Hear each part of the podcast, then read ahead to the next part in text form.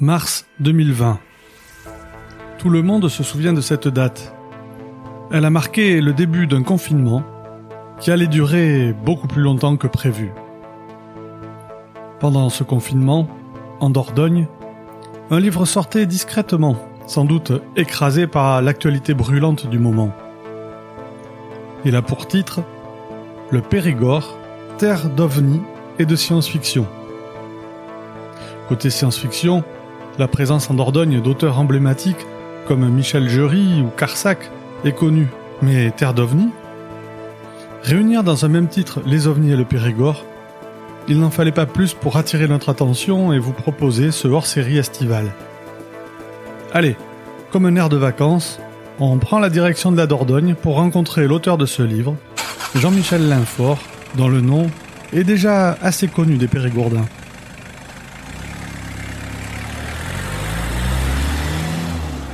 L'auteur Jean-Michel Linfort a poursuivi une carrière dans la haute fonction publique, dans le corps préfectoral, notamment dans le sud-ouest. Il a conjugué le service d'État avec la passion de la peinture et de l'écriture. Ancien auditeur régional de l'Institut des hautes études de sécurité intérieure, ancien chroniqueur du journal du Périgord, président de l'Institut Eugène Leroy, il est l'auteur de près d'une trentaine d'ouvrages et de 170 expositions à Paris et en province consacré, notamment, à la fin de la ruralité. Il est chevalier de la Légion d'honneur. Au début de l'année 1970, Monsieur Linfort, alors qu'il est dans sa cour de ferme, est témoin d'une apparition qui va bouleverser sa vie, et va le suivre jusque dans l'entretien que nous avons avec lui, plus de cinquante ans après. Avant d'arriver dans la cour de Monsieur Linfort, voici quelques éléments de contexte sur l'endroit où nous nous rendons, la Dordogne, et ça pourra peut-être vous donner quelques repères utiles dans la discussion que nous aurons avec lui. Le département de la Dordogne, tout aussi connu sous son ancien nom de Périgord, est un territoire particulier. Habité par l'homme, sans discontinuer depuis au moins 400 000 ans, il conserve les traces du passage de nos ancêtres dans les grottes, dans les châteaux qui surplombent les rivières, et un peu partout le long des chemins qui sillonnent le pays. C'est également là qu'est né le podcast des dossiers ovnis. Alors une question se pose. Y a-t-il vraiment un lien entre l'endroit que l'on surnomme aussi le pays de l'homme et les extraterrestres? Ont-ils eux aussi laissé quelques traces dans ce vieux pays de l'humanité? Rejoignons Jean-Michel Linfort pour échanger sur ce sujet.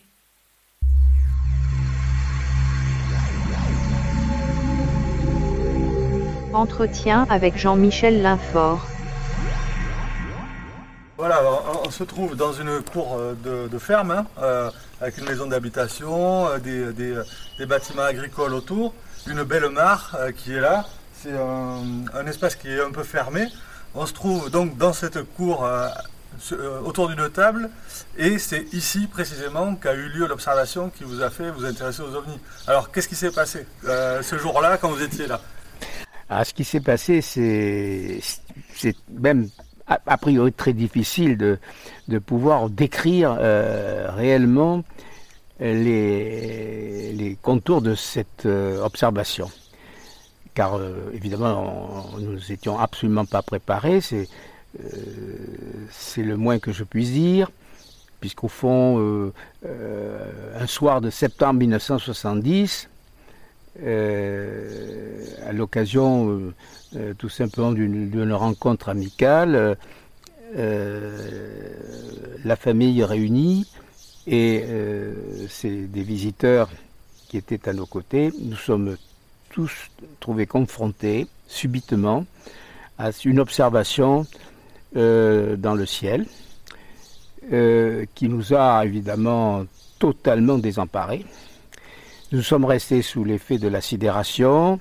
Cette histoire n'a pas eu, euh, comment dire, elle a eu un, cours euh, d'autant plus euh, extraordinaire que l'un des témoins s'est retrouvé quelques mois après l'observation au cabinet du ministre de la Défense, où il a pu apprendre, connaître le sort qui était réservé à cette observation, cette observation avait été classée en, très peu de temps comme euh, secret défense relevant d'une sensibilité particulière pour justifier de la part des armées euh, une position de prudence. Alors l'interprétation euh, d'objets volants non identifiés nous a été donc confirmée. Mais il, est, mais il est vrai que à nous en tenir à la seule observation du moment, foudroyé par l'image même de, cette observation, par son contenu, par son attitude, puisque là on parle de quelque chose qui est euh, en gros euh, qui a un contour euh, quasi matériel, qu'on peut très vite comprendre comme étant de forme de plasma, quatrième état de la matière. Donc on n'est pas sur, du, sur une carrosserie avec ses boulons qui se trimballent dans l'espace. Là on est dans, une, dans quelque chose qui est un phénomène lumineux, forme ovoïde, très, très instable. dans dandinant en quelque sorte, mais donnant euh, tout de suite euh, le sentiment d'être habité, de nous observer. Et là, je parle, nous sommes, nous sommes euh, réunis, mon père, ma mère, moi-même et ses deux amis. Nous sommes cinq à nous être trouvés projetés dehors à l'appel de ma mère qui, pour une raison X, s'est trouvé à sortir de la maison et s'est trouvé confronté à, l'objet, nous a appelé, nous étions à l'intérieur de la maison, nous sommes précipités, donc nous avons vu très vite cet objet dans sa position, euh, disons, stable, et donc tout de suite effrayante. Donc euh, là, euh, euh, rien ne pouvait, ça allait très vite, évidemment. Euh, on n'avait pas les moyens de nous connecter à, des choses auxquelles nous aurions euh, volontiers attribué une, un sens, une explication. On avait d'emblée quelque chose qui était une pure énigme. On a pu comprendre ça dès le départ. Après l'évolution de cet engin qui euh, s'est mis en branle à une vitesse phénoménale. Euh, là, c'est pareil, on voit bien qu'il n'y a, pas de, un engin avec un moteur qui circule, euh, qui met le démarreur et qui met le frein après.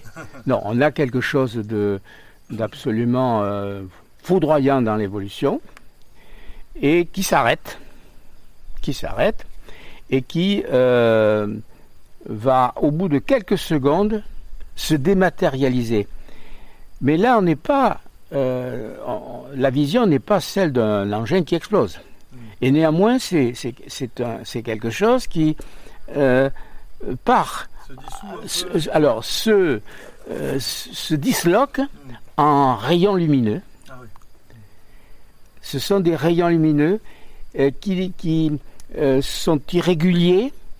Et ma vision est restée extrêmement euh, précise dans, ma mémoire. C'est quelque chose que pas, je, ne peux pas oublier parce que ça n'est pas du tout, euh, ça n'est pas du tout l'explosion au sens classique, mais c'est par contre la dématérialisation. Là, on, a à l'évidence, on voit le contenu se dissoudre et il y a quelque chose après où d'un coup, euh, ça semble basculer. C'est-à-dire que ça disparaît, mais on a l'impression que ça bascule dans autre chose. Alors, euh, disons que par la suite, euh, j'ai bien, appris que, certains scientifiques, ça fait partie des, des, des bons débats d'aujourd'hui quand on s'intéresse aux questions du, du cosmos, c'est la question des univers parallèles. Mais à l'époque, je n'avais pas pensé à cette notion, euh, sinon j'aurais été, doté d'une science divinatoire. Mais maintenant, avec le recul, ça me paraît extrêmement euh, logique et tout à fait à la mesure d'une interprétation possible. voilà. Et donc, l'ensemble a constitué une une scène digne absolument de, science-fiction. C'est ça. Euh, depuis la science-fiction, nous avons été habitués à des merveilles euh, grâce à, l'image numérique. Donc la recomposition de choses exceptionnelles dans le détail du, spectacle du, ciel. Mais je, franchement, après avoir vu toutes les séries des Star Wars, je trouve que mon observation n'aurait pas euh, fait partie euh, euh, de quelque chose ramolo. Et, vous qui êtes peintre, c'est une partie de l'activité, vous avez essayé de peindre cette observation? Alors ça c'est une question douloureuse parce qu'effectivement ça me ramène à, aux limites de la peinture. C'est que quelles que soient mes, mes velléités pour essayer de, de, réussir à approcher au mieux la représentation de l'engin. Je n'y suis jamais parvenu. Euh, tout simplement parce que je suis obligé de représenter euh, une forme ovoïde. Bon, ça, ce n'est pas une grosse surprise par rapport à ce qu'on se fait de la représentation de l'OVNI en général. Forme ovoïde. Mais après, le problème, c'est représenter la lumière que cette, forme euh, distille.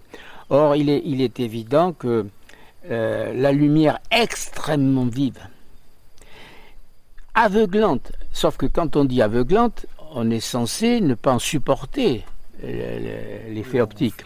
les yeux. Voilà. Au contraire, euh, vous êtes happé par cette lumière.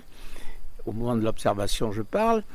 Après, dans, ma, dans, ma restitution telle que j'ai essayé, je n'ai pas trouvé les couleurs. Couleurs du plasma. Euh, en peinture peut-être, au, pastel euh, sûrement pas, euh, mais je ne suis arrivé qu'à des formes euh, approximatives. ça concerne d'abord la, couleur, l'éclat de, cette matière. Et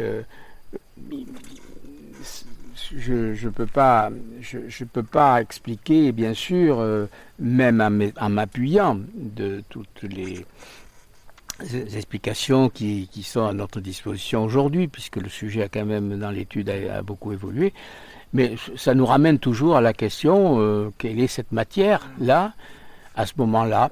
Euh, Jean-Claude Bourré, euh, lui, range ce type d'observation en, faisant un rapproché avec le, plasma, la, matière du plasma, qui qui, est une, qui est à la source d'ailleurs d'une, étude euh, très avancée sur les propulsions d'avenir. Mm. Alors, mon observation montre bien au moins une chose, c'est que la, les, il y a, il y a la, parmi tous les, comportements physiques de ce type d'engin, euh, on, on, peut cacher, cocher toutes les cases pour s'apercevoir que ça ne correspond pas du tout aux possibilités, on va dire, euh, habituelles de l'aéronautique. Mm. Euh, le mode de propulsion, euh, là, on ne voit pas comment cet engin peut évoluer, mm. mais il évolue dans le silence absolu. Cette brillance qu'il ne perd à aucun moment. sur, les, sur les vitesses, je vous renvoie tout ce qui a pu être dit euh, à ce sujet. Je n'ai pas moi-même euh, pris le compteur pour savoir quelle heure. Bon, on pas essayer de le suivre. Euh, alors, ben si, justement, on essayé de le suivre. Et ça nous a été quand même rendu facile parce que, contrairement à beaucoup de, situations, que ce qui frappe, c'est que le l'OVNI, à partir du moment où vous le voyez, vous ne le voyez plus. ça, ça c'est vraiment ça, c'est quelque chose qui est tout à fait, me semble-t-il, entre mon témoignage et ceux de tous les autres que j'ai pu approcher, c'est bien, bien la règle absolue que l'OVNI est insaisissable. Mm. Et c'est ce qui a découragé, d'ailleurs, au passage, je dis, qui a découragé la communauté scientifique. Mm.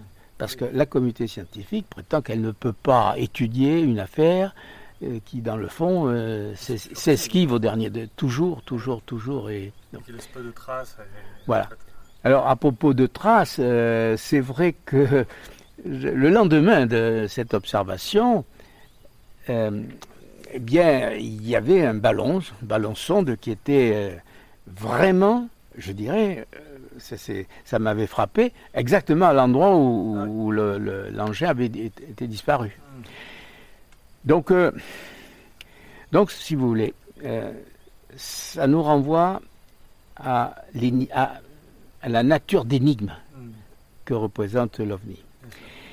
Euh, à ce moment-là, nous étions, je le rappelle, en pleine folie d'observation. Il y avait tous les jours, tous les jours des choses qui se rapportaient. Alors, évidemment, on voyait que la manière dont tout ça était relaté dans la presse filait droit vers la déconsidération euh, euh, qui laissait apparaître clairement que tout ça c'était de, l'arnaque. Hmm. Bon. Alors c'est ça qui est grave, parce que je peux comprendre du coup dans, ces conditions qu'on croit ou non à l'existence des ovnis. On, peut d'autant plus ne pas avoir vu d'ovnis à considérer que ça facilite le fait de ne pas y croire et que si on en a vu un, ça peut euh, endommager sérieusement la plaque sensible de l'individu. Alors je dirais que j'ai même vérifié moi-même à mon, manière de me sauvegarder que euh, ne fallait pas que j'aille trop loin, tout en restant ce que je croyais de ma sincérité de témoignage, mais j'ai bien vu que c'était compliqué de parler des ovnis. Et alors, ce qui est plus compliqué encore pour moi maintenant, c'est de, de me dire qu'il y a malheureusement dans la communauté humaine, malheureusement beaucoup, beaucoup, beaucoup de gens parce qu'ils ne croient pas du tout à ça, eh bien, ces gens-là euh, ne, ne sont pas euh, totalement au fait de ce que leur existence leur permet de, comprendre du monde, à savoir qu'il existe des énigmes et que c'est pas forcément les définir que de dire qu'elles existent, mais c'est au moins dire qu'elles existent pour approuver le phénomène et sa réalité. Donc l'OVNI est dans une totale réalité lorsque effectivement son apparition euh, et sa production euh, ne relèvent pas d'un fantasme. Extrait du livre Périgord, Terre d'OVNI. Le 1er octobre 1954 à 22h, par une nuit noire, c'est à Bergerac qu'au-dessus du témoin, à haute altitude, descend à une vitesse vertigineuse vers le sol une lueur intense qui a la forme d'une fusée qui, à trois reprises, se colore d'une teinte verdâtre. Le témoin explique qu'il se précipite à son domicile, et au moment de refermer les volets, comme sortant de terre, l'engin lui apparaît plus fluorescent encore que précédemment. Dans le même temps, un appel d'air se forme. L'environnement semble comme vouloir le happer. Le témoin poursuit. Il aperçoit sous la coupole noire semi-sphérique trois béquilles qui se replient lentement, tandis que l'appareil, dans un sifflement d'air, s'élève plus vite, toujours plus vite. Et c'est encore la traînée lumineuse qui se perd au bout de quelques secondes dans les nuages. Un deuxième témoin, non loin du premier, aperçoit à 22 heures environ un engin ayant la forme d'un champignon. La calotte est foncée, mais le corps est lumineux. À trois mètres à peine, il voit une forme noire, une ombre, qui l'interpelle. Qui êtes-vous? La forme se glisse alors jusqu'à l'engin, qui s'élève vers le ciel en quelques secondes, suivi d'une traînée de lumière. Une floraison de champignons longs de tiges, de teinte noire, inconnue dans la région, avait subitement poussé. Ils se dissipèrent au premier rayon de soleil. Est-ce qu'avant votre observation, vous vous intéressiez déjà à ce phénomène ou pas du tout? Non, euh, non, pas du tout. Euh, le, phénomène m'est apparu euh, d'autant plus écrasant que, en aucune façon, je n'étais préparé. je dois à la vérité de dire que je fais partie de ceux qui ont vécu euh, l'histoire de la conquête de la Lune, qui était en cours, on va dire, puisque euh, on va dire que le programme de la NASA s'est euh, terminé en 72. On était en pleine circonvolution autour de la Terre. Oui, j'étais tout à fait absorbé par cette, cette extraordinaire euh, phase aventure de, de l'aventure humaine, en, en- en étant d'ailleurs euh, déboussolé parce que je me souviens qu'en 72, plus personne ne s'intéressait euh, aux, aux dernières évolutions des, des- des- du 12e homme euh, qui marchait sur la Lune. Avec Apollo 13, l'intérêt est revenu après. Oui, non, mais parce qu'on est, tous- d'autres raisons. on est tous attirés par les catastrophes et, et, et des formes de miracles. Vrai. Puisque vous parlez de. de- de- et là, ça, ça fait toucher à la question toujours de la rationalité. Mon observation n'est pas rationnelle, c'est évident. Euh, si on veut me croire, c'est très très bien. Je pense que c'est vrai que ça me gêne d'imaginer qu'on ne puisse pas me croire. Alors on me dirait, je ne sais pas parce que je fais un concentré du, monde sur ma, petite et pauvre personne, mais parce que c'est tellement vrai, tellement vrai, que théoriquement ça ne suppose pas euh, la moindre incrédulité qui, pourrait euh, jouer le grain de sable. Mais je dis du miracle, oui, c'est- mon apparition, elle est une énigme et c'est un miracle. Bon.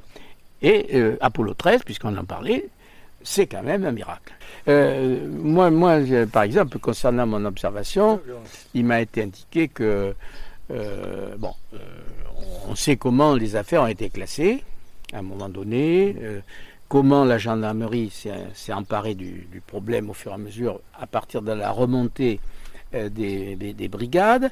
On sait que la direction générale de la gendarmerie euh, a organisé le, pilotage de, ces témoignages.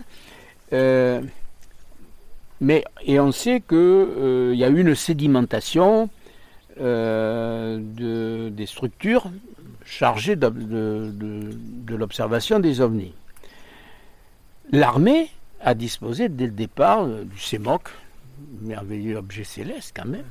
C'est, pour, euh, pour un intitulé militaire, euh, ça manque pas de, de, de peps poétique. Hein.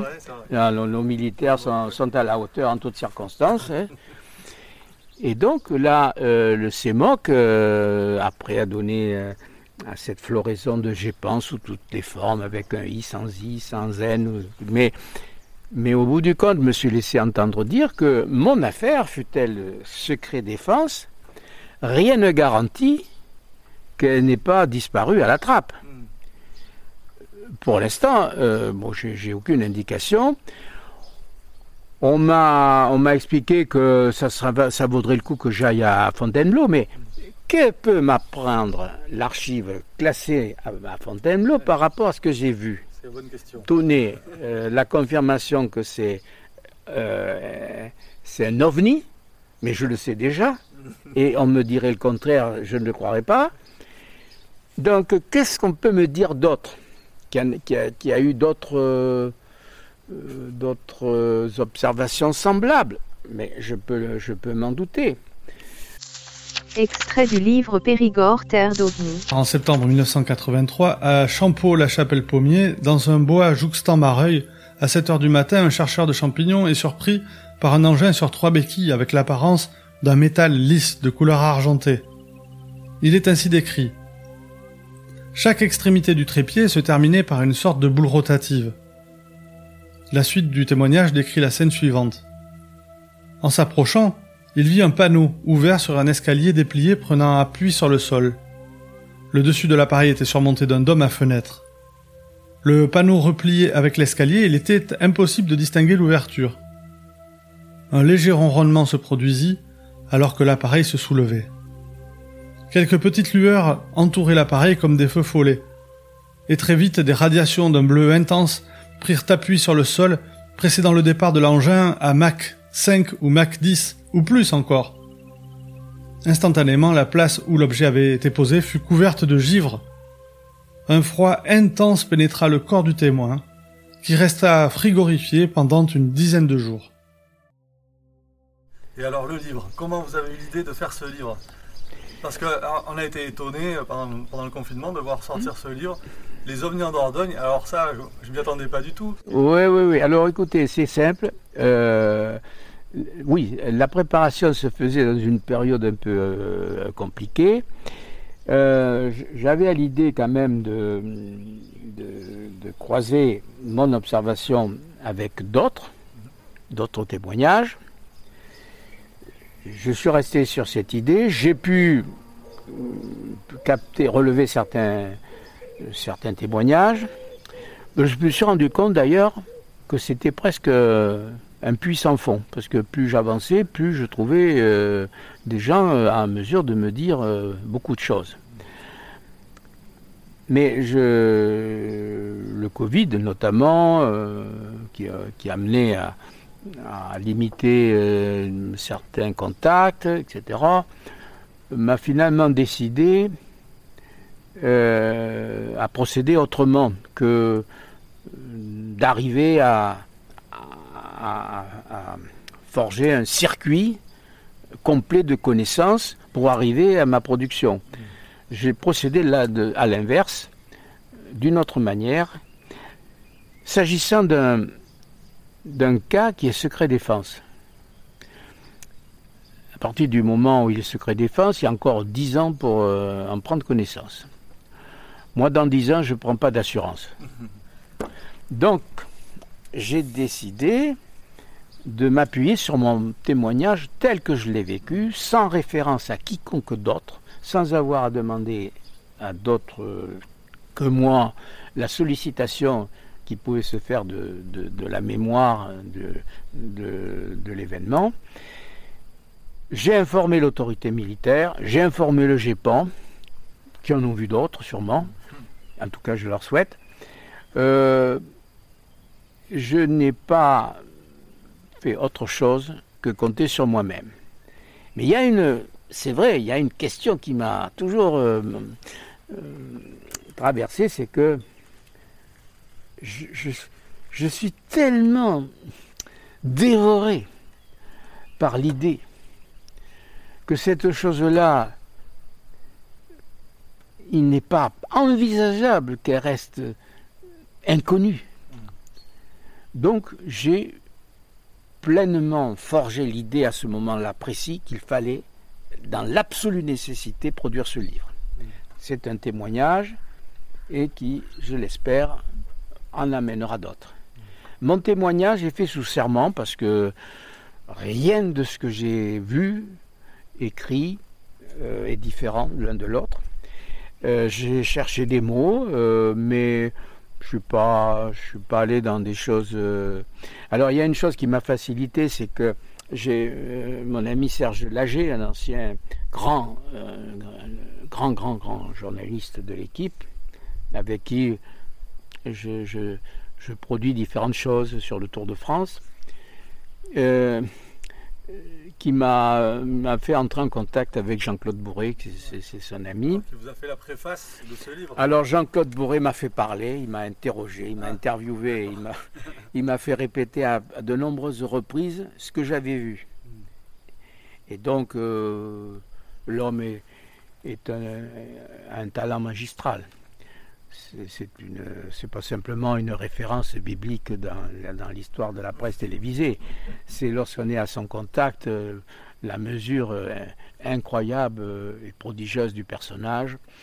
J'avoue que pour moi, ça a été quelque chose d'extraordinaire de pouvoir lui rapporter mon affaire après tout ce qu'il a vécu, tout ce qu'il a connu, et Dieu sait que il a été sollicité. Il est venu en Dordogne. Il m'a raconté, oui, mais il y avait 1500 personnes au casino de Périgueux. Bon, euh, si je fais la conférence à mon tour, il y aura 10 personnes. je, serai là. Et non, ben ça fera 11 donc.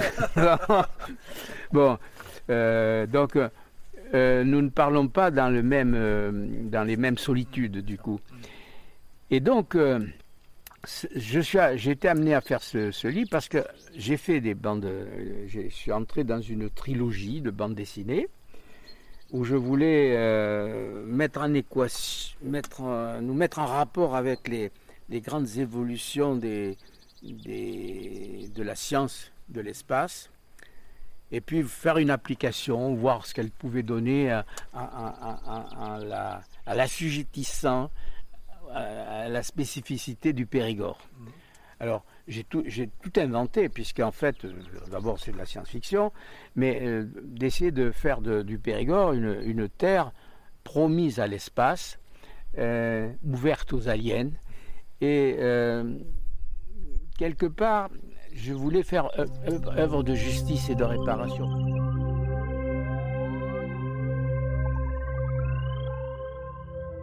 Par contre, vous avez fait d'énormes recherches pour votre livre, parce que bon, le Périgord est une terre qui est habitée depuis bien bien longtemps, puisque on a la chance d'avoir les grottes de Lascaux, enfin des représentations de l'art pariétal. Et j'ai appris dans votre livre qu'il y avait eu euh, une association qui cherchait dans ces grottes euh, des signes d'une présence euh, extraterrestre. Alors ça vous, ça vous, fait sourire parce qu'effectivement ça paraît un peu farfelu et ça fait un peu penser à ces théories là des, anciens astronautes. Mais bon, j'ignorais complètement l'existence de. Oui, mais c'est-à-dire qu'en fait, il y a d'abord le contexte de l'époque voulait que il y ait un nombre croissant d'associations d'ufologues qui se mettent euh, en route sur le sujet. Donc ça fait partie de la culture de l'époque. Les années 70 ont été marquées par une montée phénoménale des, groupes. Des groupes euh, voilà. Donc en fait, euh, c'est vrai qu'à à, cette époque-là, les journaux suivaient les élucubrations ou les, ou les affirmations qui se rapportaient au phénomène saisissant à l'occasion toute opportunité où il pouvait euh, montrer euh, le peu de sérieux de certains témoignages. Parmi le manque de sérieux de, certains témoignages, on peut dire que le ton, notamment de certains articles de Sud-Ouest, sur euh, notamment ceux qui voyaient dans la configuration des grottes des signes venus euh, d'ailleurs, euh, ces articles-là, on va dire, étaient faisaient la bonne mesure pour, pour montrer qu'il y a quand même beaucoup de délire sur le sujet. Donc voilà. donc il y a eu du délire. Pour preuve, c'est qu'il y a un personnage particulier, un journaliste, qui était très connu, qui a été invité euh, euh, au Grand Échiquier de Jacques Sansel, qui s'est fait connaître euh, de façon spectaculaire. En fait, c'était quelqu'un qui, qui, était dont on n'avait pas compris tout à fait qu'il appartenait à une secte. Ah, Vous voyez de qui je parle. Enfin, moi, alors ça, c'est le genre d'exemple qui me lequel je n'ai pas pu me, retrouver. Absolument pas. Si vous voulez, c'est quelque chose que. Et à la suite de mon observation, j'ai vu beaucoup de livres dans la collection Mystère, j'ai lu et tout ça, qui, qui, ont, qui ont joué sur ce thème. Mais parmi ces, livres, il y avait quand même des livres sérieux. le livre de Heineck sur, était considérablement important dans la démarche intellectuelle. Autant euh, j'ai appris sur le tard euh, à apprécier par exemple les, auteurs de science-fiction. Euh, je parle des dessinateurs parce qu'on ne peut pas tout faire dans une vie, donc une chose plutôt qu'une autre. Mais avouez quand même que bon, la science-fiction se tient par rapport à, à ces principes. Après, quand on doit traiter d'un sujet sérieux, euh, mieux vaut le faire avec, euh, je dirais, toutes les règles de. Bon. C'est vrai, le traitement du sujet ovni a totalement souffert de ce mélange de, mensonges et même quand une politique comme les, la politique française tournée vers euh, la, la transparence, on sait très bien quelles sont les limites du genre. Extrait du livre Périgord, Terre d'OVNI.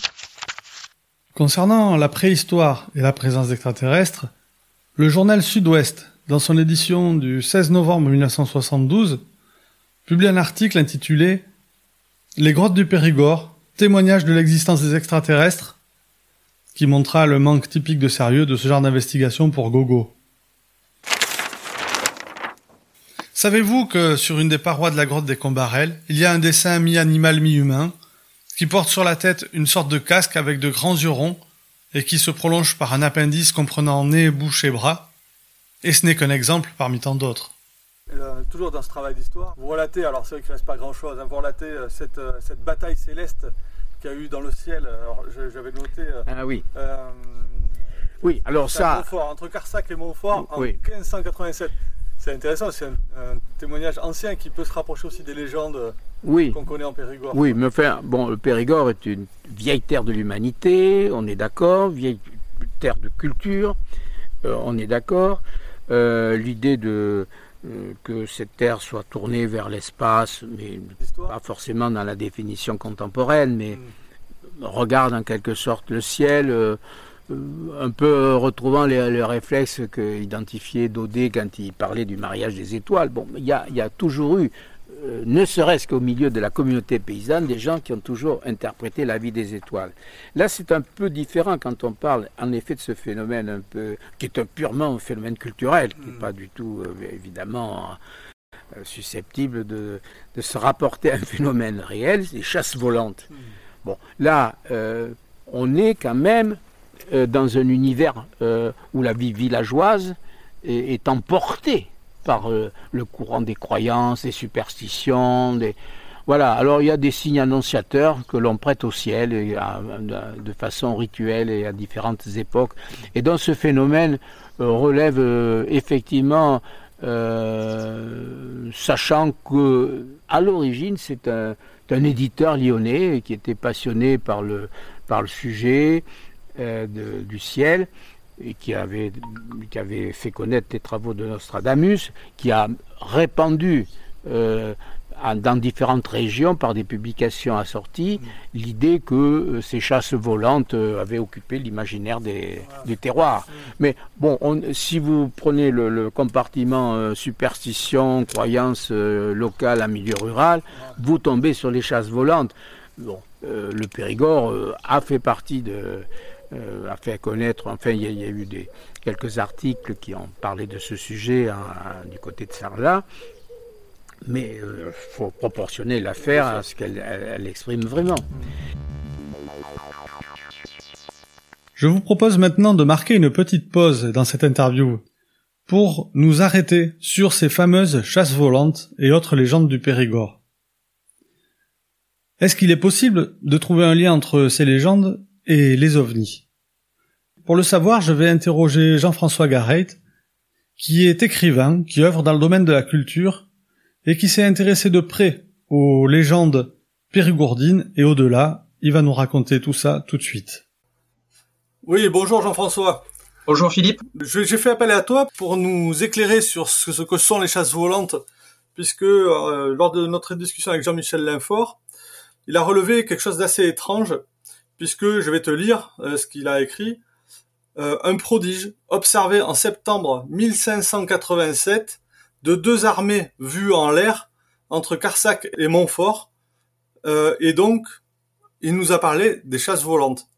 Alors, est-ce que tu pourrais nous éclairer pour en savoir un peu plus sur ce que sont les chasses volantes?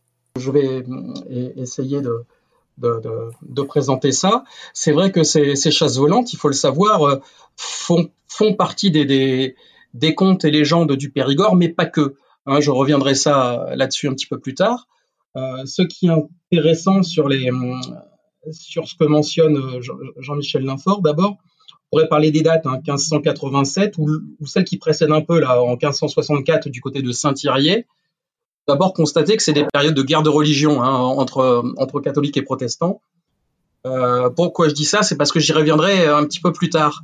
Qu'est-ce que c'est une chasse volante? euh, j'ai eu la chance de rencontrer euh, plusieurs personnes qui, sont des locuteurs euh, occitans, hein, des, personnes âgées qui parlent encore très bien la langue occitane et qui ont, en mémoire ces, ces légendes qu'on leur a racontées. La, présentation est, en résumé euh, souvent la même et des fois peut-être même un peu frustrante. C'est toujours une personne euh, isolée euh, qui, alors qu'il avance dans la nature, entend des bruits euh, curieux de, de, de, alors ou de, de, de chiens qui, qui, zappent, de, loups, voire même d'enfants ou de bébés qui crient. Hmm. Et on parle de nuages qui s'approchent comme pour euh, euh, en, attraper ou enlever euh, la personne qui euh, souvent arrive, arrive à se sauver. Alors manifestement, dans quelques cas, elle est attrapée par cette, cette chasse volante et disparaît à tout jamais. Alors avec les versions bien évidemment avec le, le, signe de croix. Hein. Alors une fois qu'on a dit ça, c'est vrai qu'on pourrait, euh, on, on, pourrait balayer ça de la main en disant oui, bon, bah, allez, les, tout ça, c'est des, des, des, des, croyances de campagne, de paysans un peu, euh, peu illettrés. Le, le, hasard a voulu que, il y a, il y a quelques années, euh, je participe à, une collecte de la mémoire occitane et euh, on a rencontré un, un monsieur, euh, André Fontaine, qui nous l'a raconté comme il comme il l'avait vécu mhm. en occitan. L'histoire d'André Fontaine est très intéressante. Il raconte que cet événement lui est arrivé alors que il partait avec une, une bonbonne d'huile et, et, puis des noix pour aller au moulin. Enfin bon, voilà. Il était de Négronde, alors pour ceux qui connaissent pas, au plus, plutôt dans le nord de la Dordogne. Euh, vers la Toussaint, il faisait froid, euh, début de soirée. Le, timing en bon français est très important. Je dis bien début de soirée. Hein. Il fait froid, il dit qu'à la lumière de, de, de, de, sa lampe, là, ça, ça, ça, fait briller un peu le, givre. Et alors qu'il arrive euh, vers la forêt, il a un mauvais sentiment, un mauvais pressentiment. Il entend, alors c'est un, un moment de, de, froid, de nuages, euh, et il, entend comme euh, comme des bruits, comme comme des, des, chiens qui hurlent, mais qui, qui hurlent, et comme des bêtes qui ont peur. Mm.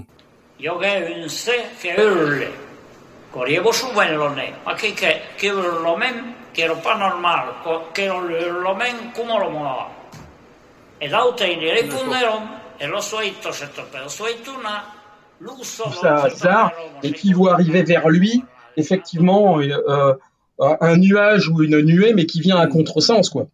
Qui n'est pas dans le sens des nuages, qui vient vers lui. Donc il est terrorisé. À ce moment-là, il dit, c'est très intéressant, qu'il est paralysé par la peur, qu'il ne peut plus bouger, qu'il aimerait bien peut-être euh, se sauver en courant, mais qu'il ne peut plus bouger. Il est comme immobilisé. Cette, euh, cette nuée, ce nuage, et il dit ces bruits indéfinissables euh, arrive sur lui et il finit par, alors qu'il est paralysé, par tomber à, à genoux.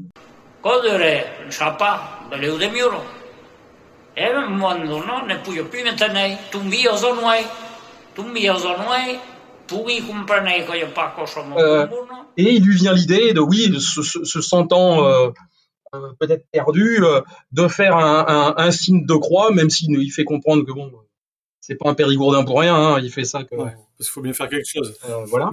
Et euh, et ça fonctionne.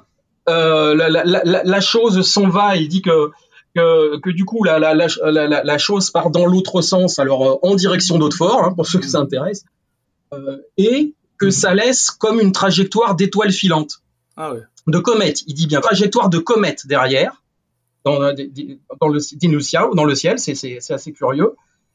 Monsieur Fontaine estime à une demi-heure le temps qu'il aura passé sous les tourments de la chasse volante dans la forêt. Il finit euh, par sortir du bois parce qu'en même temps ça avait renversé sa lampe, tout ça, mais que quand il sort du bois, il fait le jour.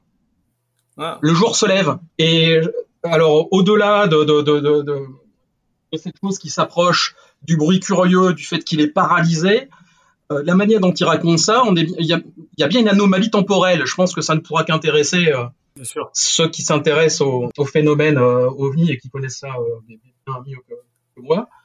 Et il raconte lui-même que ça l'a tellement traumatisé qu'il il, il, a besoin d'en parler après. Hmm. Et que, alors après, il raconte qu'il en parle, je crois, au facteur, qu'il dit avoir vu des traces dans, la forêt ou l'avoir vu passer. Et après, au, comme il dit nous, c'est-à-dire le monsieur, le, grand patron du coin, qui lui dit que tout ça c'est des bêtises et que voilà. Alors ça, je, je, je, voudrais dire quand on a une présentation comme ça, plus plus plus développée, ça, y a quand même, ça fait quand même penser à des choses. Effectivement.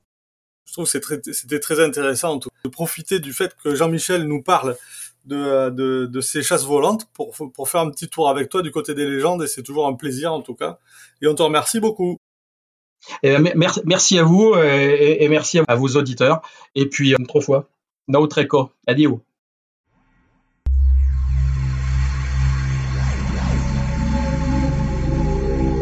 Entretien avec Jean-Michel Linfort.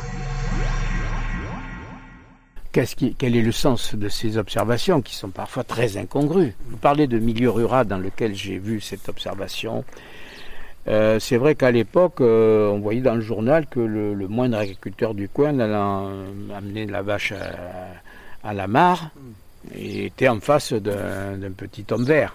Bon.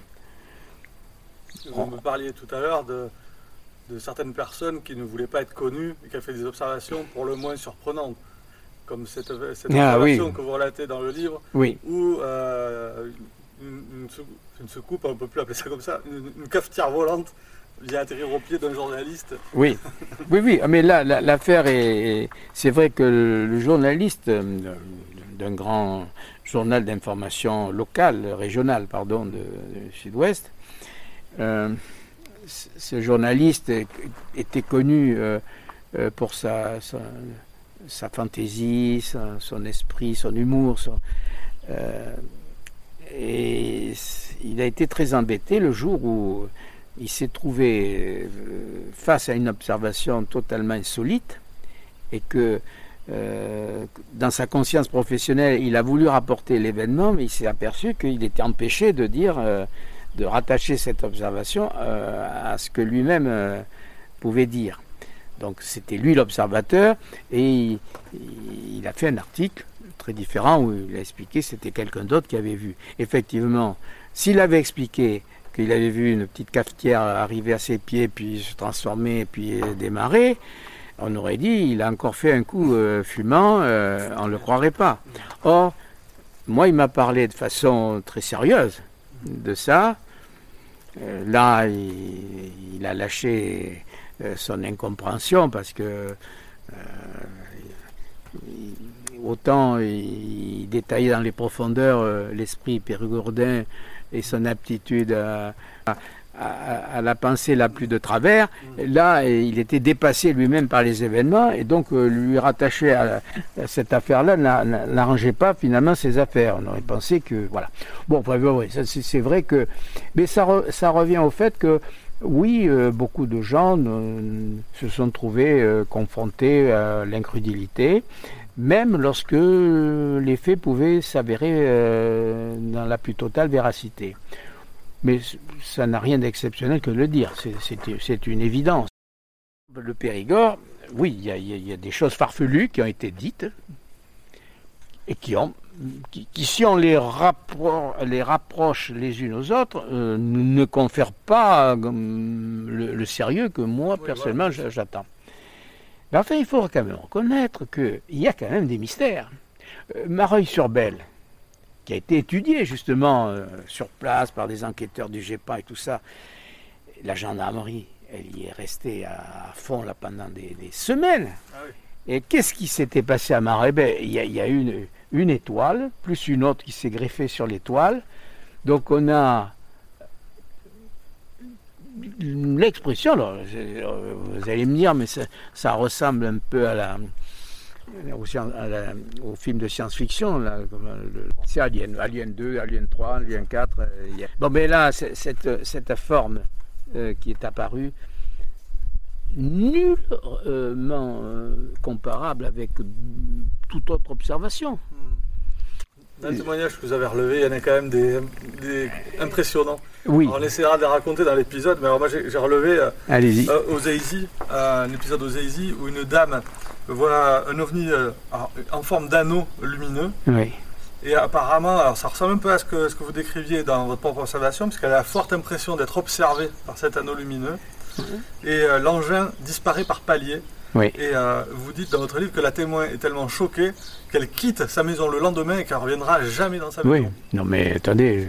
Non mais la- non la- non mais je, je, je- que... je ne je ne porterai pas d'appréciation sur l'affaire elle-même. Euh, J'ai pas les aimants, mais je peux le comprendre. Voilà, la Parce que... ça peut entraîner. Quoi, le- Parce que là, il y a ce qu'on appelle le côté mystère. Lorsque, lorsque vous êtes euh, dans la perception de quelque chose dont, euh, dont le caractère est si étrange, c'est-à-dire euh, il, il se crée un phénomène anxiogène. C'est ça. voilà. Le cerveau... euh, Parce que là, nous, nous, nous, la- l'affaire a disparu, mais attendez, il y a eu ce petit moment où on s'est posé la question, qu'est-ce qui, allait nous arriver là? Eh oui, bien sûr. Et là, on n'a on a évidemment pas de réponse, Mon oncle habitait là, je me souviens, le lendemain. Tonton, t'as vu l'objet, tonton? De quel objet tu parles?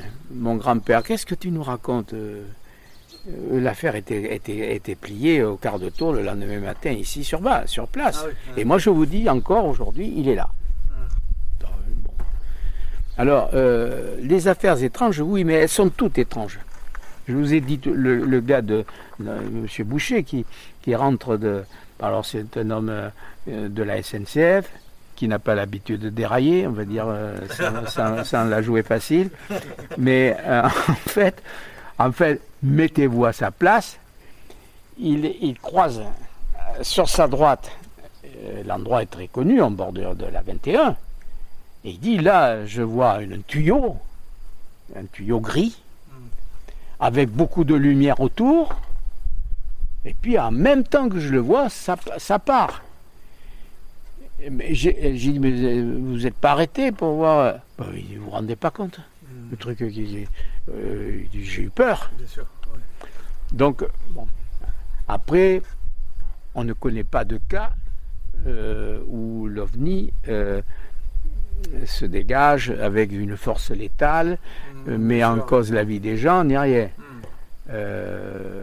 Alors moi, pour tout vous dire, euh, les témoignages de euh, où les témoins sont embarqués dans les ovnis tout ça, euh, je- moi je fais pas de commentaires là-dessus. Je suis, je, je- suis à ma, je reste euh, à ma hauteur comme dit l'autre, avec mon propre poids. Je ne vais pas me glisser dans les habits de. Alors, regardez les revues sur le sujet. Extrait du livre Périgord, Terre d'OVNI. En 1972, l'observation des soucoupes volantes s'enrichit de cas présentant des traces au sol, comme c'est le cas à Mareuil-sur-Belle avec l'araignée, qui fera l'objet d'un rapport au GEPA.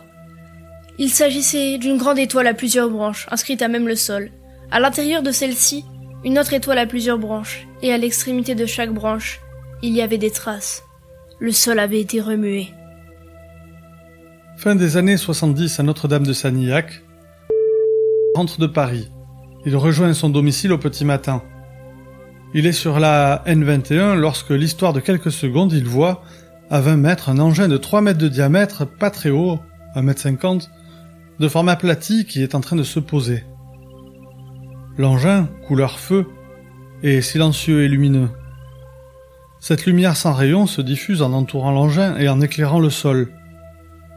Le témoin reviendra sur les lieux mais n'observera aucune trace. Les voisins n'ont rien vu. Sujet d'une dérision l'exposant à des railleries, l'auteur de cette observation incongrue se réfugiera dans son silence jusqu'à aujourd'hui.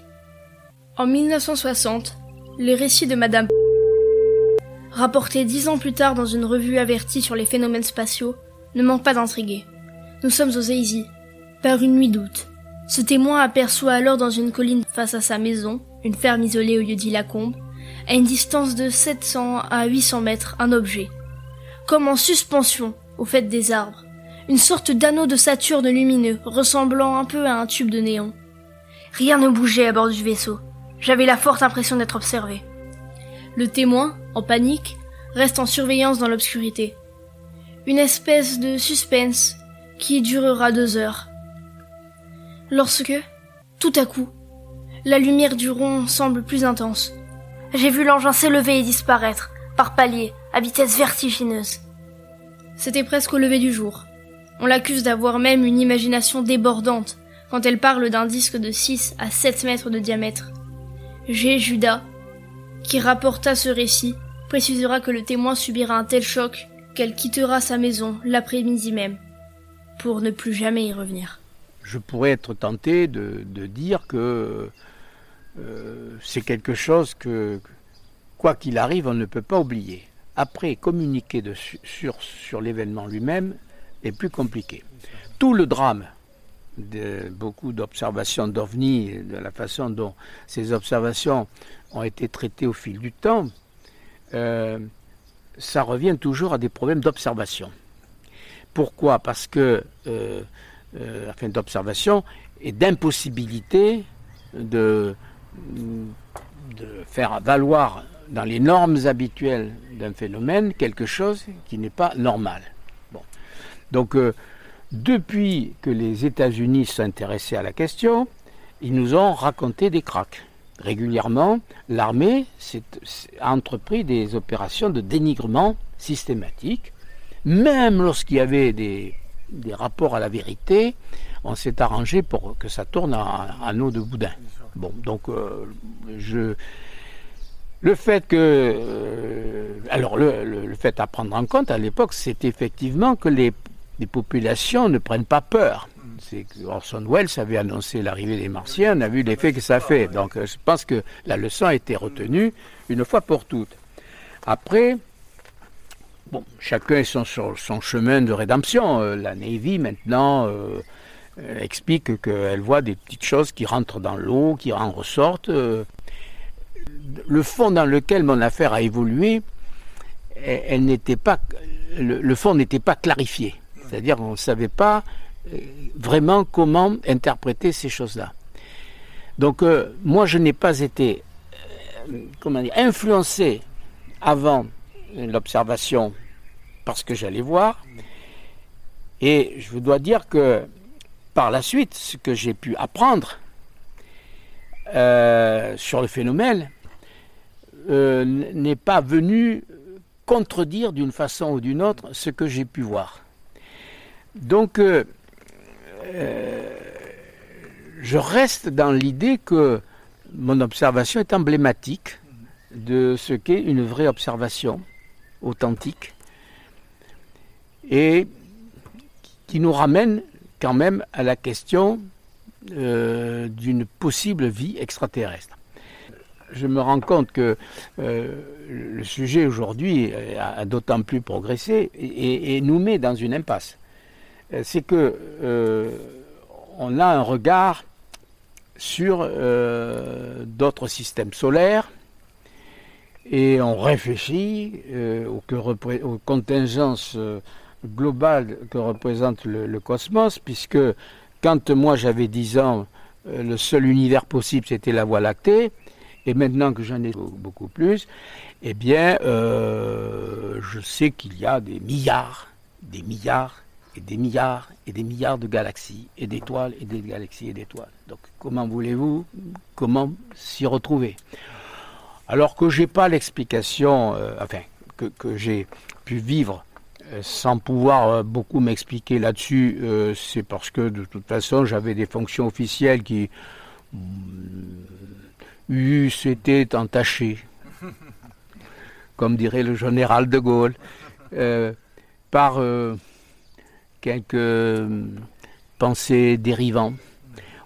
Le grand large, euh, la vie suffit parfois à l'atteindre. J'avoue quand même qu'avoir été témoin de, cette observation me qualifie dans un autre rang non pas pour euh, mesurer une supériorité sur autre chose, ce n'est pas le, sujet. Mais si vous voulez, les peintres comme moi le, savent, il y a une question de voyance toujours à un moment donné. La peinture vous amène à la voyance, parce que quelque part vous êtes poussé à voir, approfondir des choses que plus personne ne voit. D'ailleurs, c'est ça le drame. Mais là, là, il n'y a pas besoin d'être peintre, c'est qu'en fait, vous êtes pris vous-même au dépourvu pour pouvoir vous re, euh, requalifiez par rapport à un, terrain d'observation qui est totalement euh, incompréhensible. Et comment à ce moment-là, lorsqu'on est fasciné par l'histoire du cosmos, nous sommes nombreux à, palpiter derrière chaque étoile, la chance que, que, nous, que nous avons aujourd'hui, c'est que nous avons des moyens avec la télévision, on a des chaînes dédiées euh, où euh, on peut largement rattraper certains retards sur beaucoup de domaines scientifiques sans être un scientifique. Mais par contre, sur les ovnis, rien ne remplace mon observation de base. C'est ce que je constate. Donc par rapport aux savants, oui, Sakharov, il a, il a donné l'idée de ces univers jumeaux. Qu'est-ce que ça peut être passionnant? Moi, ça m'a servi de thème pour faire des, des, des, des bandes dessinées euh, explosives. Enfin, dans, l'imaginaire, euh, on, peut aller très très loin, mais les univers jumeaux, euh, pourquoi pas? Mais là encore, il faut avoir un certain bagage scientifique. Quand Jean-Pierre Petit, le, scientifique bien aimé de Jean-Claude Bourré, euh, se donne entièrement à nous expliquer la propulsion HDM, qui est, d'une séduction. Là, oui, c'est vrai que vous n'êtes pas scientifique, vous, avez du mal à suivre. vous comprenez bien le principe. Vous comprenez bien le principe. Mais euh, quand il vous l'explique, euh, vous êtes en apnée. Donc moi, mon apnée, j'ai dû la puiser dans la nature. Mais enfin, avouez quand même oui, est-ce que ça aurait changé ma vie de ne pas le voir? Euh, Alors plus j'avance euh, avec le recul, plus je me dis c'était une chance incroyable parce que je sais que ça existe. On, dit aujourd'hui que le, sujet euh, est à la ramasse, on ne parle plus beaucoup des ovnis, tout ça, mais je, je pense quand même que c'est oublié un peu vite que nous avons eu des choses importantes depuis qui se sont produites. Il existe en France une reconnaissance officielle du fait omnique. On ne dispose pas d'arguments pour dire qu'il y a une explication extraterrestre. On peut simplement constater que faute d'explication terrestre, on est plutôt renvoyé sur une, explication extraterrestre.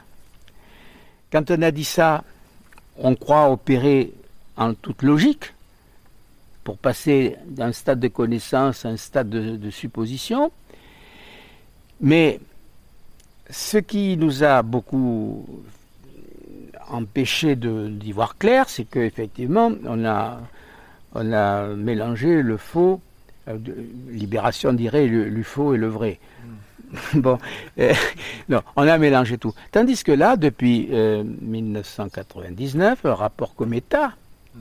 extraordinaire, ça, c'est tous les, on va dire, tous les gens qui, qui en avaient lourd sur le, sur la patate, hein, les gens de l'Institut euh, des hautes, de,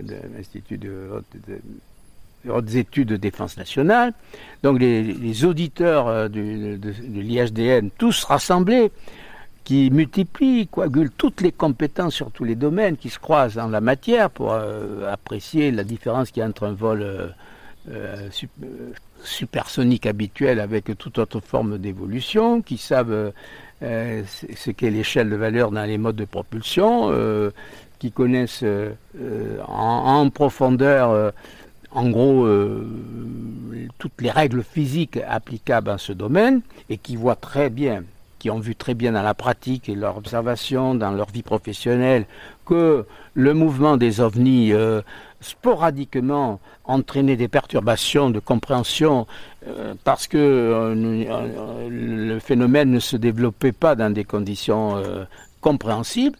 Donc ça a permis même de concrétiser ce qu'on appelle, pour quelle raison on appelle l'OVNI un objet non identifié. Bon, le GEPAN, c'est en France, comme Bourré, Jean-Claude Bourré, ce journaliste extraordinaire, parce qu'au fond, euh, il a ouvert la voie à ce que les pouvoirs publics se sont trouvés un jour obligés de, faire, c'est-à-dire poser institutionnellement la question de l'existence de ce phénomène, en laissant en réserve des toutes formes d'explications euh, avec les suppositions des uns et des autres.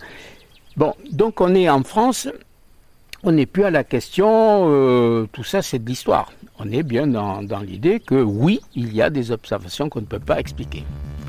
Jean-Michel Linfort le signale, beaucoup d'informations sur les ovnis nous arrivent en ce moment des États-Unis. Je vous propose de faire un point avec notre enquêteur sur l'actualité ufologique de l'année qui vient de s'écouler, avant de retrouver Jean-Michel Linfort pour la suite de l'interview. Donc on va faire un retour sur l'actualité ufologique de l'année. Alors oui, parce que Jean-Michel Linfort a raison. 2021, c'était le grand retour des ovnis dans l'actualité, et en particulier aux États-Unis. Et d'ailleurs, euh, on en avait parlé dans le hors-série de l'année dernière, et entre-temps, ça ne s'est pas démenti. Et justement, alors tu parles de ce qu'on disait l'année dernière. Euh, à la même époque, il y a un an pile, hein, on parlait du fameux rapport du Pentagone que tout le monde attendait. Et on avait conclu notre épisode là-dessus et on avait des grandes attentes. Ouais, alors euh, hélas, en un mot, hein, on peut dire qu'il a été très décevant. On peut pas dire vraiment différemment. Euh, en, fait, on dirait qu'ils ont délibérément voulu que les enquêtes soient le plus vagues et imprécises possible. Et leur conclusion, en deux mots, c'est pas de preuves d'aliens, mais pas d'explication à ce phénomène non plus. Comme ça, euh, personne n'est satisfait, ni les sceptiques, ni les croyants. Et pourtant, on, on s'attendait à des enquêtes sérieuses, euh, ça venait du Pentagone quand même. Et bien sur 144 cas, ils n'ont trouvé qu'une seule explication. Alors c'est non seulement euh, très surprenant, mais c'est très improbable. Hein. Soit les enquêteurs sont vraiment nuls, soit ils n'ont pas pris l'exercice au sérieux.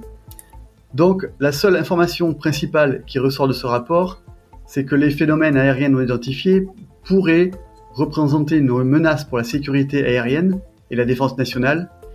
Et donc le Pentagone propose d'augmenter les investissements dans la recherche et le développement sur les pannes. Donc au final, euh, ça ressemble plus à un argumentaire pour demander de l'argent au gouvernement qu'à un rapport sérieux. Bah oui, mais pourtant, euh, on a encore beaucoup entendu parler du sujet aux États-Unis. Hein. Ah oui, c'est à la fin de l'année dernière, il y a eu beaucoup de débats à ce sujet. Ah, ça a commencé en novembre. La sénatrice de l'État de New York, Kirsten Gillibrand, a présenté un amendement, National Defense Authorization Act 2022, obligeant le gouvernement à renforcer ses enquêtes sur les pannes, en créant un, entre guillemets, bureau de surveillance et de résolution des anomalies. Euh, cet amendement a été promulgué par le président Joe Biden dans le cadre du National Defense Authorization Act de 2022. Et dès le mois de novembre, le Pentagone a annoncé la création de son propre bureau, alors qui lui avait un nom tordu, hein, Airborne Object Identification and Management Synchronization Group, AOIMSG. Et ça, ça a suscité euh, beaucoup de débats dans le milieu ufologique. Il y avait des anciens responsables de programmes de recherche sur les pannes, comme euh, le fameux euh, Luis Elizondo, qu'on a beaucoup vu l'année dernière, Oui. qui est l'ancien responsable du programme de- du Pentagone de 2007-2012. Et c'est lui qui faisait l'émission de, télé qu'on a, dont- qu'on a utilisé une fois sur l'épisode sur l'avion, je crois. hein. Ouais, c'est ça, exactement. Euh, Il y avait aussi Nick Pope, qui est l'ancien euh, responsable du bureau chargé des pannes en Grande-Bretagne. Ben, les deux ont fait savoir leurs doutes suite à cette annonce, et ils pensent que ce bureau va plutôt servir à limiter la transparence sur le sujet, plutôt que de faire progresser la, science. Bon, en tout cas, ce qui est sûr, c'est que maintenant le sujet est pris au sérieux, et euh, en nouvelle preuve, hein, en mai, il y a eu une audience publique euh, du bureau des ovnis du Pentagone qui a été organisée au Congrès américain, rien de moins. Et euh, d'ailleurs, si on veut rajouter à cette effervescence, il manquait que la NASA, et ben, le 9 juin, la NASA à son tour a annoncé qu'ils allaient euh, lancer leur propre enquête indépendante sur les ovnis. Mais on a l'impression que tout le monde se réveille maintenant. C'est qu'il y a plus de cas qu'avant ou quoi? Ben, ce ce qu'on peut dire pour le moment, en tout cas, c'est que c'est un sujet porteur. Et ça, euh, pour tous ceux qui y touchent. Pour les militaires, pour la NASA, pour toutes les, les agences en général, ben, elles en profitent pour demander des crédits. On l'a vu tout à l'heure avec le Pentagone. Euh, quant aux politiciens qui se mêlent de ça, il y a peut-être des arrière- des arrière-pensées politiciennes parce que bon, disons que ça les rend populaires. Bien sûr. Et en ce qui concerne les médias et les journalistes, bah eux, ils gagnent des clics ou euh, de la publicité. Mm. Alors disons que, à minima, le- la question de la sincérité de ces démarches se pose. hein. Et pour certains, euh, leur opinion est faite. Par exemple, pour Xavier Passot, qui est l'ancien directeur du GEPAN, euh, lui, il a une formule, il dit euh, le, le programme ufologique des USA est piloté avant tout par les dollars. Donc après, euh, voilà, l'avenir nous dira euh, quelle est la qualité des travaux qui seront produits par euh, les différentes agences. Et on le disait déjà l'année dernière, quoi. Le, ce qui est important peut-être et ce qu'il faut retenir, c'est que euh, ça infuse un peu partout dans le monde, quoi. Alors c'est vrai qu'on a parlé d'OVNI un peu partout dans le monde. hein. Si on fait un petit tour euh, rapidement du monde de tout ce qui s'est passé là, cette année, au Canada, il y a un député, euh, Larry Maguire, qui est intervenu au Parlement pour évoquer les pannes et dire que le Canada, selon lui, ne s'intéressait pas suffisamment au phénomène. Euh, en Espagne, il y a un bureau qui doit publier 1900 pages de dossiers OVNI qui ont été déclassifiés. Au Brésil aussi, ça, bouge beaucoup. Il y a une première audience publique du gouvernement brésilien, comme aux États-Unis, le 24 juin. Euh, la Colombie aussi a lancé un programme Joaica. Euh, alors eux, ils veulent étudier des phénomènes qui ressemblent un peu à des lumières fugaces, un peu comme à Esdalen. Ouais. Ensuite, on a la, la Grande-Bretagne, où il y a un chercheur, David Clark, euh, qui a donné une interview dans laquelle il a détaillé comment le gouvernement euh, anglais avait créé un bureau, le DI55, chargé de l'étude des pannes jusqu'en 2009, euh, alors que le gouvernement l'avait jusqu'à présent nié. Mm. Autre pays, l'Argentine. Il y a un équivalent du PAN, du GEPAN militaire qui s'appelle le CIAE et qui a mis en ligne sur son site web un nouveau rapport d'analyse qui comportait plusieurs dizaines de cas. Tout à l'heure, de, Jeff parlait du Chili. C'est vrai qu'il y a beaucoup d'actualités aussi euh, dans ces pays d'Amérique du Sud. Voilà, j'arrête là, mais en gros, c'est une année faste pour l'ufologie un peu partout dans le monde.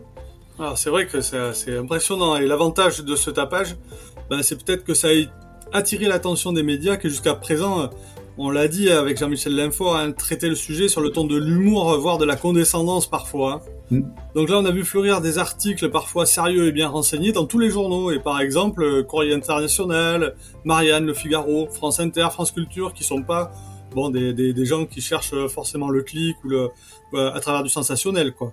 Oui, voilà, c'est vrai, il y a des articles un peu partout, grâce ou euh, ben, parfois à cause euh, d'événements qui ont, qui ont bien plu aux médias. Euh, par exemple, bah tiens, il y a eu la deuxième saison de la série OVNI sur Canal+, dont les héros sont des, des enquêteurs du GEPAN. Alors, moi, j'avais adoré la, la, la, première saison, j'avais été un, un, peu plus, un peu déçu par la deuxième. Là, j'ouvre une petite parenthèse personnelle. Je sais pas, dans, dans, la première saison, je trouve qu'il y avait des éléments crédibles, un peu réalistes. D'ailleurs, ils avaient pioché leur inspiration dans pas mal de cas réels du GEPAN. Euh, par exemple, l'histoire de la boule à facettes est authentique, hein, euh, aussi tordue soit-elle. Tu vois, l'histoire de la boule à facettes qui était perdue dans le bois. Là. Oui, on voulait la faire d'ailleurs dans le podcast. oui, c'est vrai, il faut pas que je dise la fin du coup. Et euh, je sais pas, dans la deuxième saison, ils ont abandonné le, côté réaliste sur fond poétique de la première saison pour une approche un peu plus farfelue. Je sais pas, je trouve qu'on n'y gagne pas en, intérêt, ça part un peu dans tous les sens. Voilà. Je ferme la parenthèse. ouais, bon. Et, du côté des cas d'observation, alors pour le coup en France, puisqu'on parle du bureau des ovnis, euh, ça a été une année faste ou pas? Ah, Il y a eu quelques observations notables, euh, car c'était des observations de masse. Et ça, euh, on l'a vu dans, quelques épisodes, c'est toujours des cas intéressants. Hmm. par exemple, dans la soirée du 21 avril 2022, il y a une étrange lueur blanche qui a été aperçue un peu partout en France et en Europe, et ça a fait l'objet de nombreux articles un peu partout dans la, dans la presse régionale, dans France 3, France Bleu, etc. Et ça, en fait, c'était le décrochage du second étage d'une fusée Falcon 9 de SpaceX. Ouais, ça ressemble un peu au dernier épisode qu'on a fait là. Ouais, c'est ça. Mais ça, va se reproduire de plus en plus parce qu'effectivement, euh, bah, on a déjà vu passer des, des, trains Starlink. C'est quand même vachement impressionnant à voir. Hein. Tout à fait, ouais. Alors après, euh, qu'est-ce qu'on a vu? On a vu passer des appels à témoins aussi dans la presse régionale. Euh, j'en ai vu pas mal. C'est souvent le cas quand un témoin euh, qui peut-être se sent un petit peu seul, fait appel à un journal local pour essayer de trouver d'autres observateurs pour confirmer son observation. Donc là, on a vu ça dans l'Aisne, dans l'Oise, dans la vallée de l'Arve, euh, juste en rien qu'en mai 2022. Et parfois, l'appel à témoins vient de la gendarmerie, comme euh, a été le cas dans le Gard notamment. Et autre événement qui fait du bruit sur le sujet, ben, c'est quand une personnalité prend la parole pour euh, dire qu'elle a personnellement observé un ovni. Alors ça, c'était le cas de, Nelson Montfort, par exemple. Alors lui, il en a fait un livre. Et puis bien sûr, bon, euh, tous les Jean-Claude Bourré, Jean-Claude Petit, bon, mais eux, on connaît leur, euh, depuis longtemps leur opinion sur le sujet. Oui, et puis ça fait longtemps qu'ils font des livres et des BD, ces, derniers. Là. Et j'imagine que tout ça, ben, ça fait du boulot pour le GEPAN. Voilà, donc d'après leur site web, là, ils ont, ils ont reçu environ 10 à 20 témoignages par mois selon la saison, avec euh, un nombre qui augmente en été. Bon, on suppose que c'est un peu, un peu logique, hein, l'été on a plus le, la en l'air. On avait fait un épisode là-dessus, euh, sur les, les, les, lanternes thaïlandaises et tous les trucs festifs qu'il y a l'été, et, et, effectivement le temps qu'on passe dehors qui est beaucoup plus important qu'en hiver. Quoi. Ouais, c'est ça. Et euh, par contre, il signale que ce nombre est en augmentation constante. Euh, je ne sais pas à quel point, mais en, voilà, en gros, si on, si on prend 10 à 20 témoignages par mois, ça donne un ordre d'idée. Mmh. Et ils disent qu'ils reçoivent une centaine de, de mails par mois et encore quelques lettres, quelques courriers écrits, de 2, à 4 par mois. Voilà, donc à la suite de ces contacts, le GEPAN, ils ouvrent entre 10 et 15 cas par mois, en fonction de, bah, toujours pareil, de l'actualité et de, la saison. Et pour finir, euh, en novembre, euh, il y a eu aussi ces vidéos, là, tu sais, qui, avaient fleuri sur YouTube, où on voyait une espèce de barre orange, alors je me rappelle, ça a beaucoup circulé, là, qui se baladait dans le ciel, en suivant une trajectoire euh, ben, assez étonnante, hein, en fait, qui était un peu étrange dans le sud de la France. Et il y avait plusieurs témoins qui voyaient, qui filmaient ce phénomène au même moment. Donc ça aurait pu être un cas vraiment intéressant. Et certains journaux ou médias ont mordu à la meçon directe. Ah oui, direct, il y a eu des, reportages sur TF1, etc. Mais bon, tout le monde s'est pas fait avoir. Hein. Alors là, je, dis ça parce qu'on est un petit peu fiers. À l'époque, sur Twitter, on avait discuté de ce cas avec euh, OVNI66. Alors OVNI66, c'est un site euh, sur l'étude des ovnis dans les Pyrénées-Orientales. Il est très présent sur Twitter. Et donc, on discutait de ça en, message privé. Et puis, parce que lui, la OVNI66, il avait, dès le début, émis des gros doutes et, euh, et même un appel à la prudence. Car, bon, il disait qu'en gros, les vidéos étaient anonymes, les témoins introuvables, et que de toute façon, euh, le GEPAN n'allait jamais ouvrir d'enquête sur la base d'une vidéo anonyme. Hmm.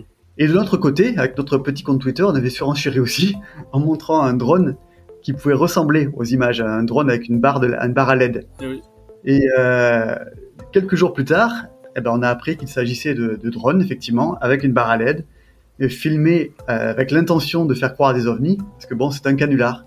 Et c'était Rémi Gaillard qui était derrière. Donc, euh, on était un peu fiers de ne pas être tombé dans le panneau. On n'y est pas tombé.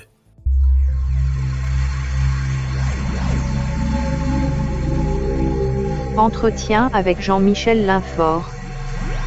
La question de fond, euh, est-ce que le Périgord, euh, j'ai dit dans mon titre de livre, terre d'ovni?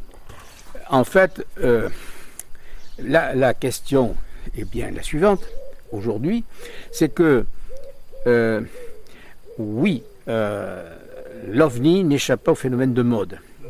On sait très bien que, mais c'est le principe de l'actualité. Quand on est au cœur de la vague, euh, on est dans la vague, et quand on n'y est plus, ben, c'est ou c'est une vaguelette ou on attend la prochaine. Donc là, apparemment, on n'est pas, euh, euh, constitué de référence construction mentale, attitude culturelle, etc., aujourd'hui, on a, on a déconnecté du sujet ovni. Bien sûr, il y a encore beaucoup de gens qui s'y intéressent, mais quand je dis beaucoup de gens, ça n'est rien par rapport aux, aux grandes palpitations humaines qu'a connues Jean-Claude Bourré, y compris dans les murs de la cité de, de Périgueux, à une époque où euh, euh, euh, tout le monde était plus, peu ou prou concerné. Là, nous ne sommes plus du tout concernés. Et qu'est-ce qui se passe? Euh, Ces jours-ci, par exemple, il y a une information, moi je l'ai vue sur France Info, mais euh, je ne sais pas si elle a été relayée ailleurs. Mais qu'est-ce qui se passe? Il se passe qu'à 6 heures du matin, euh, il y a une information disant que le Pentagone vient de déclarer une recrudescence des observations d'OVNI. Pour dire ça, Samuel Etienne, qui fait le go-between entre la 2 et, et- et France Info, prend soin d'annoncer la chose avec le maximum d'ironie pour bien faire comprendre que tout ça, c'est de la connerie. Alors, Samuel euh, quelqu'un de, de très sympathique, que il est, il est, il est peur d'être confondu avec euh, un relais officiel des, ovn- des, des ovniacs. Je ne pense pas qu'il ait pu faire ce calcul, mais enfin, apparemment, c'est ça. Mais dans une autre chaîne, il y a tel journaliste qui, lui, euh, pu- a aussi publié un, un livre parce qu'il avait vu une observation. Journaliste sportif. euh, bon. Donc, il y a toujours encore des témoins pour en parler. Euh, les... J'avais posé donc la question de savoir si le Périgord euh, rentrait dans les clous, mais je ne suis pas allé plus loin parce qu'en fait, il faudrait savoir ce qui s'est passé dans d'autres départements, faire, euh, faire, faire- faire des recoupements. Tout ça, ça, ça exigerait un autre livre en plus. Et, mais euh, il y a des choses qui m'ont frappé quand même. C'est le, le goût de la polémique. Alors ce, goût de la polémique, c'est un peu euh, éteint, mais ça c'est toujours pareil. C'est faute de combattants. Les plus virulents ont pris de l'âge. Donc ils sont sur leurs souvenirs. Je vise personne, mais ça, fait partie du... Alors, quand vous voyez euh, ce qui s'est passé de ce qu'on appelle la nuit des ovnis en Dordogne en, en 1990, là il y a un, euh, un étage euh, d'une fusée qui, qui, qui, est broyé par son entrée dans l'atmosphère, qui fait des étincelles à ne plus en voir, voir la liste. Et là, c'est branché deux, deux ufologues très convaincus du fait en lui-même, non, normalement n'étant pas susceptible de s'opposer grand-chose sur la pertinence même de la question. Sauf que pour l'un, il est évident que c'est les ovnis se sont ont profité de l'occasion pour se, pour, se, glisser, pour se glisser dans les, dans les étincelles, et puis euh, son collègue qui euh, défend le contraire. Alors vous dites, euh, est-ce qu'ils ont est-ce qu'ils ont pris soif ensemble? Est-ce que, comment ils se sont Et non, en fait, vous, vous voyez les quatre maires qui sont interviewés en Dordogne. Il y en a quatre et il n'y en a aucun qui raconte la même chose. Ah, oui, c'est ça. Donc vous, vous, voyez que même quand on veut clarifier le mystère, le mystère arrive quand même à se, à se glisser. Parce que euh, c'est évidemment euh, une réalité que lorsqu'il y a des rentrées atmosphériques, il y a des observations différentes d'un endroit à l'autre. C'est évident. Donc c'est peut-être compatible. Mais c'est surtout le fait qu'il y ait une polémique très, très très forte. Et là, euh, il y a quelque chose qui est, qui est, qui est quand même euh, peut-être pas raisonnable, parce qu'on devrait pouvoir euh, mieux converger. Mais au bout du bout, du bout quand le GEPAN dit oui, mais après tout, c'est pas faux, peut-être s'ils ont vu quelque chose en plus. Comment voulez-vous qu'on s'y retrouve? Voilà, vous, vous, vous dites, ces deux, ils sont un peu fous tous les deux, sauf que il y a toujours à la fin encore autre chose qui. Donc, alors, la Dordogne a quelques affaires qui, comme ça, ont été un peu, un peu plus euh, marquantes que d'autres. Extrait du livre Périgord, Terre d'OVNI. Autre témoignage, celui de Virginie aux abords de Bergerac, en 1995. Un soir, depuis le haut d'une des collines, je suis intrigué par la présence de lumière que je n'avais, malgré la régularité de mon parcours, encore jamais observée. J'étais surprise et vexée, moi qui pensais avoir l'esprit d'observation, de n'avoir absolument rien remarqué. J'ai ralenti à l'allure. Cet objet apparaissait sur ma droite, de forme oblongue, lumineux, flou, d'apparence imposante. Je savais au fond de moi que j'étais témoin d'un phénomène extraordinaire. La lumière se dégageant de cet objet était extrêmement vive, jaune pâle et blanche. Et pourtant, je pouvais la regarder sans être ébloui. Je ne me suis pas arrêté. À quoi bon? L'objet semblait suspendu au-dessus du plateau.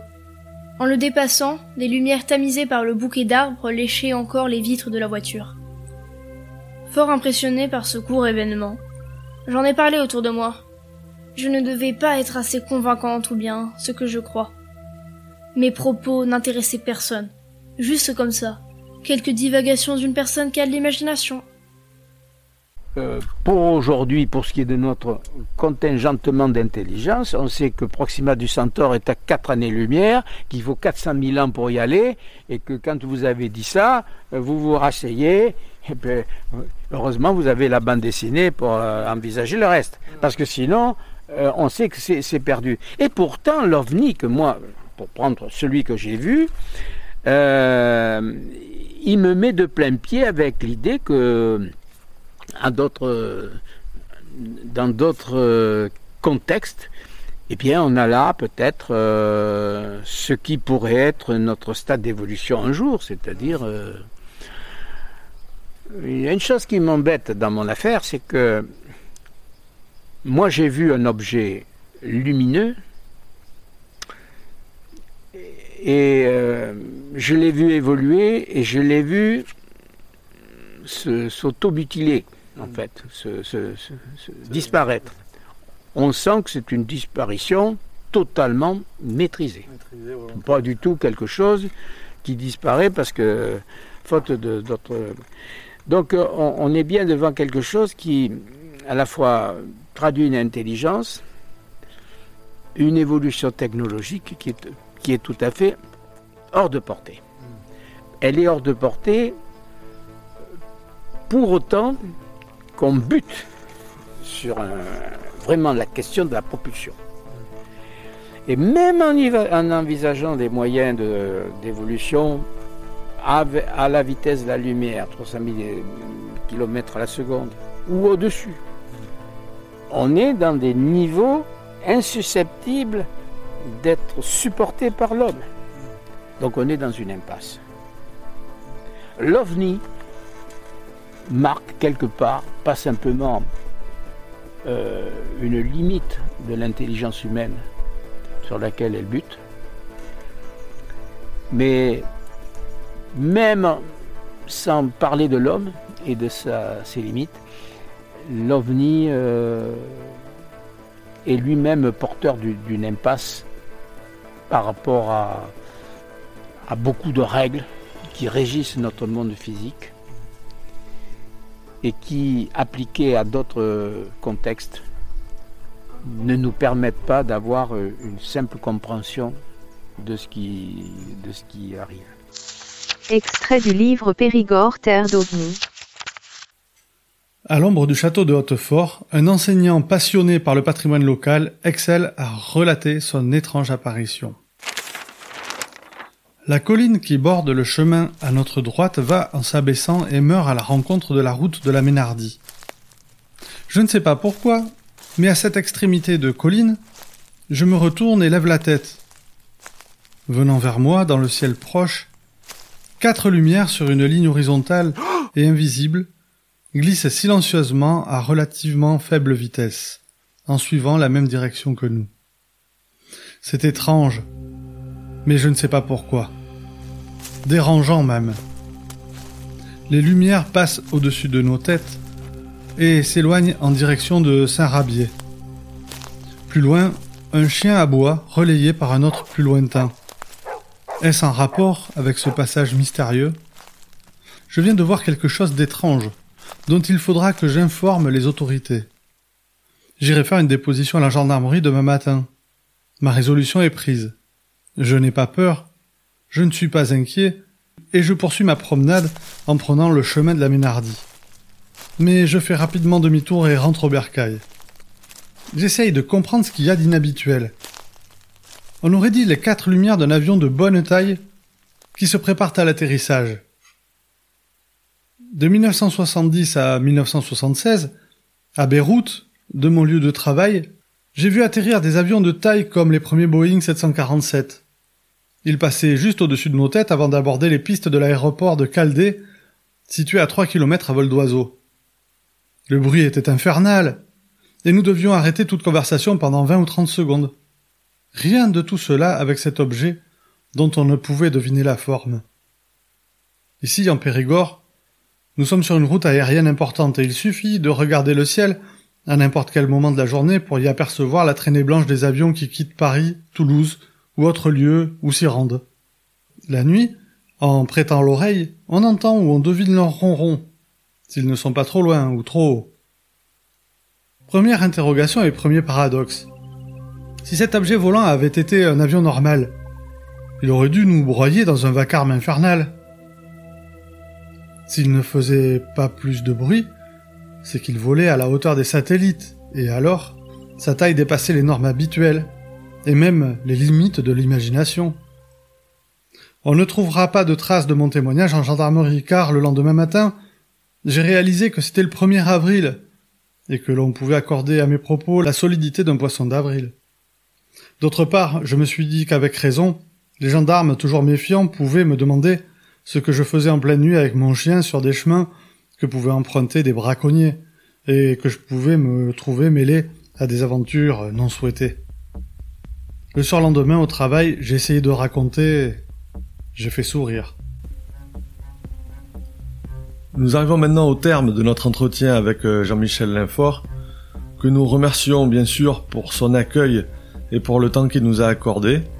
Son livre Le Périgord, terre d'ovni et de science-fiction, avec une préface de Jean-Claude Bourré et une postface de Natacha Vasdeir, est édité aux éditions Les Livres de Lilo. Nous mettrons un lien vers l'éditeur de Jean-Michel Linfort dans la description de l'épisode. Quant à Jean-François Garreit, il avait encore beaucoup de choses à vous dire.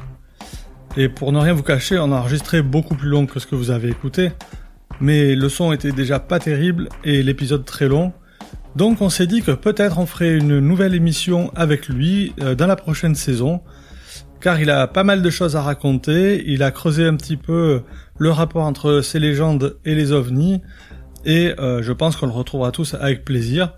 En attendant, vous pouvez également trouver ses livres aux éditions de la Loze, dont Le rêve du sorcier qui retrace l'aventure de Aurélien-Antoine de Tounens, un périgourdin qui voulait devenir le roi d'Araucanie et de Patagonie. Les liens, bien sûr, sont dans la présentation de l'épisode.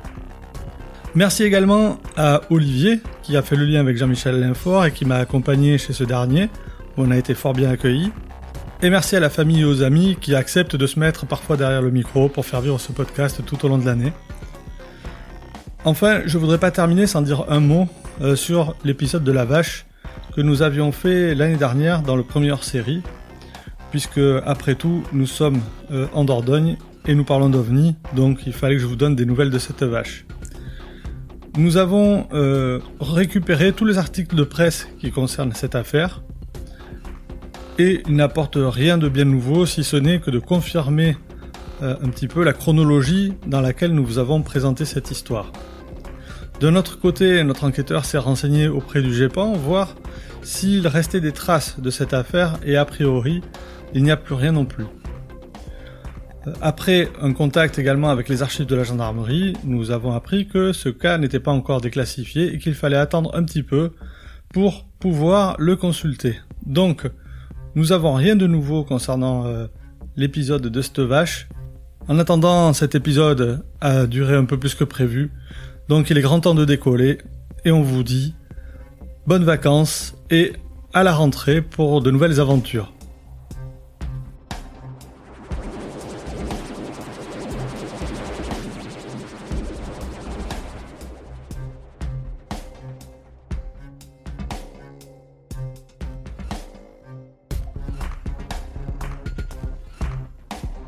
Il est temps maintenant de refermer ce dossier. Surtout n'oubliez pas, regardez le ciel et gardez l'œil ouvert.